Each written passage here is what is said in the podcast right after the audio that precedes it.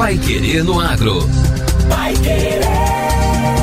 O Jornal do Agronegócio. 91,7. Com o objetivo de capacitar jovens estudantes e graduados para atuarem no campo, a Agroresidência, programa de residência profissional agrícola do Ministério da Agricultura, Pecuária e Abastecimento, já está com diversos projetos em andamento pelo país. No total, 76 projetos de instituições de ensino foram selecionados no primeiro edital para desenvolverem atividades de qualificação técnica, com 943 estudantes e recém-formados dos cursos de ciências agrárias e afins. Os recursos federais para o programa totalizam 17 milhões e 100 mil reais. A proposta é aproximar o universo acadêmico com a realidade do campo, contribuindo para a formação de profissionais capazes de dar respostas às demandas dos diferentes segmentos da agropecuária e, ao mesmo tempo, promover o senso de responsabilidade ética. O agroresidência é voltado para jovens com idades entre 15 e 29 anos, estudantes ou recém-egressos de cursos de nível médio ou superior de ciências agrárias e afins. Os estudantes deverão ter cursado todas as disciplinas e os egressos deverão ter concluído o curso há no máximo 24 meses. Inicialmente o prazo era de 12 meses, mas foi ampliado devido à pandemia do coronavírus e deve seguir assim até 21. São custeadas as bolsas para residentes e professores orientadores, havendo ainda possibilidade, em alguns casos, de custeio de bolsa para coordenador técnico e administrativo. A política pública prevê ainda custos de participação de residentes, professor e orientador, técnico orientador e de colaboradores eventuais em reuniões, oficinas, seminários, congressos e afins. Atualmente, são 35 projetos no Nordeste, 15 no Norte, 8 no Centro-Oeste, 8 no Sudeste e 10 no Sul. Fernando Schwank, secretário de Agricultura Familiar e Cooperativismo do Ministério da Agricultura, explica que cada projeto leva em conta as características das atividades agropecuárias de cada região, potencial e necessidade. Enquanto no Tocantins, por exemplo, estamos com projetos voltados para a cadeia produtiva do leite e para a pecuária de corte, no sertão sergipano, ah, um outro projeto trabalha com os jovens a otimização dos sistemas de produção de milho, forragens, irrigação. Ah, no Rio Grande do Sul, as temáticas são ah, práticas agronômicas de manejo e conservação do solo, agricultura de precisão, entre outras. Né? Formado no curso de agronomia da Universidade Federal do Cariri, Luiz Luna, de 27 anos, participa do projeto no Ceará. Eu acredito que políticas públicas como essa são de fundamental importância tanto para pequenos e médios produtores rurais que muitas vezes não têm acesso à assistência técnica especializada, como para jovens como eu que necessitam de experiência para adentrar no mercado profissional. No Pará, o projeto Unindo a Teoria com a Prática também iniciou as atividades, com nove residentes. Em unidades demonstrativas de campo, eles trabalham com o manejo da soja e do milho e vivenciam o dia a dia da assistência técnica agronômica.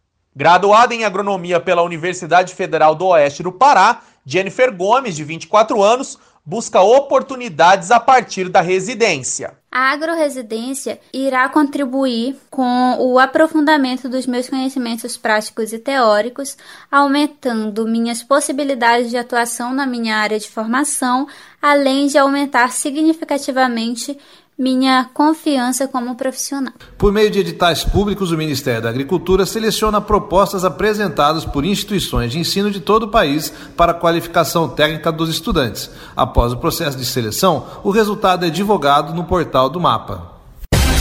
Pai Querer no Agro. O Jornal do Agronegócio. Frise abre inscrições para a nova edição do Digital Agro Connection. A Frise Cooperativa Industrial promove a segunda edição do Programa de Inovação Aberta Digital Agro Connection, com apoio do Senai no Paraná, visando buscar soluções inovadoras para a sua cadeia produtiva. A cooperativa pretende selecionar agtechs e outras startups para desenvolver projetos inovadores com soluções e novos negócios nas áreas de transformação digital e indústria 4.0. As inscrições ficam abertas até 4 de junho pelo site digitalagro.com.br. A cooperativa informa que o programa é focado em startups que possuem um modelo de negócio escalável, com uma base sólida de clientes. Adverte também que não há investimento financeiro na startup nem aplicação de capital no escopo do programa. O maior investimento do programa é no desenvolvimento de pessoas e do negócio, por meio de mentorias, networking, consultoria, bem como de infraestrutura para desenvolvimento de suas ideias e negócios, explica a companhia. Segundo o comunicado da Freezer, o Senai auxilia com a metodologia de implantação do programa de inovação aberta e oferece suporte na capacitação de startups. Já a aceleradora Sistema FIEP, Federação das Indústrias do Estado do Paraná, vai oferecer nessa edição ações de gestão de inovação, programas de aceleração e consultorias de produtividade, entre outros serviços, para apoiar as indústrias paranaenses na conexão com todo o ecossistema de inovação. Em 2020, foram 70 startups inscritas.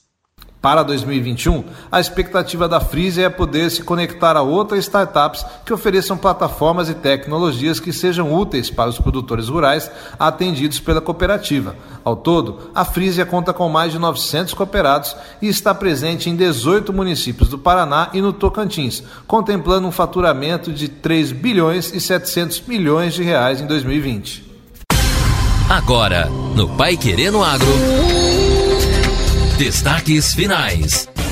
Cresce importação de fertilizantes pelos portos do Paraná. Os fertilizantes representaram 43% do total de produtos importados por meio dos portos de Paranaguá e Antonina, nos meses de janeiro a abril. Foram mais de 3 milhões e 200 mil toneladas, 12% acima das 2 milhões e 800 mil toneladas do primeiro quadrimestre de 2020. Só em abril, foram descarregadas 830.100 toneladas de fertilizantes, 13% a mais que nos mesmos 30 dias de 2020, quando tivemos 734.200 toneladas. A descarga de malte cevada soma 234.977 toneladas neste ano até abril, uma alta de 21% na comparação com o primeiro quadrimestre do ano passado, quando foram 193.560 toneladas importadas. Considerando a movimentação apenas em abril, o aumento registrado na importação chegou a 2.511%, informa Portos do Paraná enquanto em abril de 2020 foram importadas 2.998 toneladas de cevada e malte. Este ano, no mês, foram 78.260 toneladas.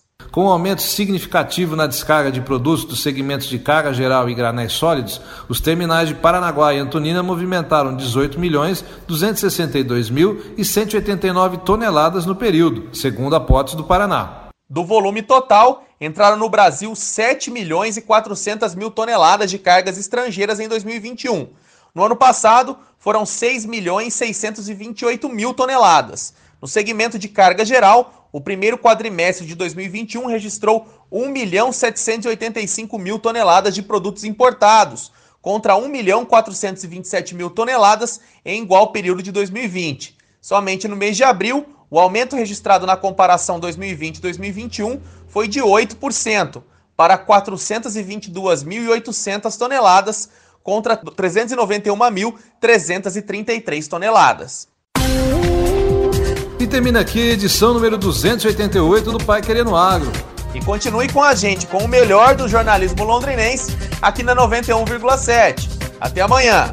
Uma boa quarta-feira a todos e até amanhã. Você ouviu Pai Querer no Agro. Pai Querer. O Jornal do Agronegócio. Contato com o Pai Querer no Agro pelo WhatsApp 999941110 ou por e-mail agro@paiquerer.com.br.